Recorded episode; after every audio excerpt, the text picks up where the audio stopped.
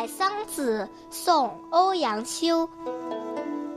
群芳过后西湖好，狼藉残红。飞絮蒙蒙，垂柳阑干尽日风。笙歌散尽游人去，始觉春空。垂下帘笼，双燕归来细雨中。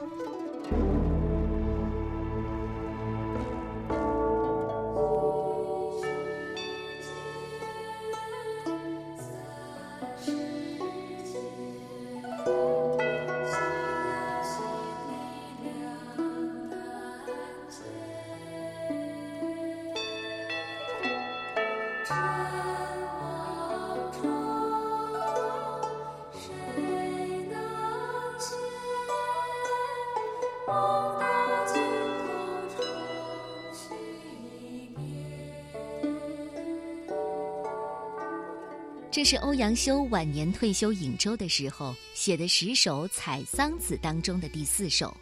虽然写的是残春，但却没有伤春的情怀，反而舒淡轻快地描绘了颍州西湖的风光。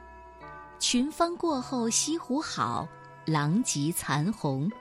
虽然说已经到了百花凋零的时节，西湖的景色依然是美的，残花轻盈地飘落。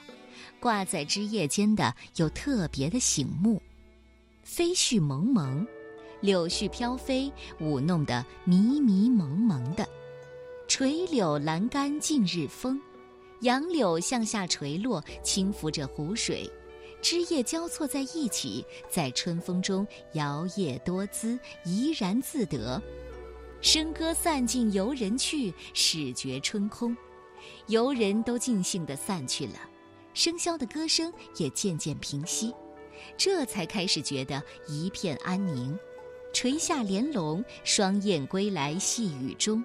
回到屋里，拉起窗帘儿，只见两只燕子从蒙蒙细雨当中归来。欧阳修，字永叔，号醉翁，晚年号六一居士。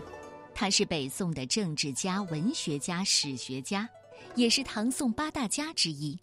更留下了千古伯乐的佳话。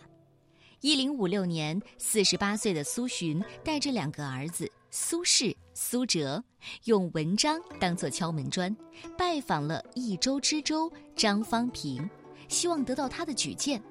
张方平当时谦虚地说：“文章方面呐，我说了不算，得找欧阳修。”张方平就给欧阳修写了封信。让苏家父子去京城拜访翰林学士欧阳修。其实，在政治上，欧阳修和张方平曾经因为主张不同，一向合不来。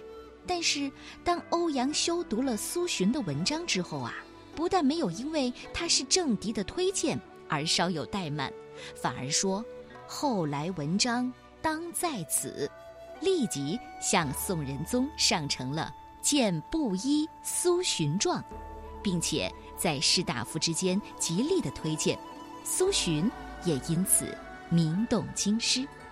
所以唐宋八大家当中，除了欧阳修自己之外，其余宋代的五个人都出自欧阳修的门下。此前他们不过是普通的老百姓，并不为人知。但都是因为被欧阳修相中、推荐、提携而名扬天下。《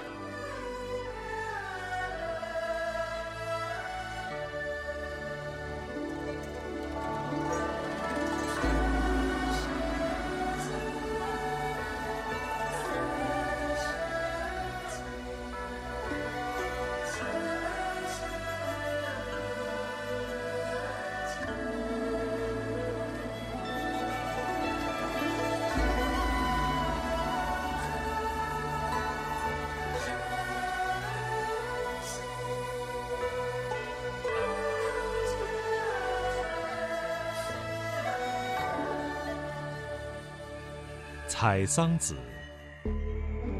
欧阳修，宋代。群芳过后西湖好，狼藉残红。飞絮蒙蒙，垂柳阑干尽日风。笙歌散尽游人去，始觉春空。垂下帘笼，双燕归来，细雨中。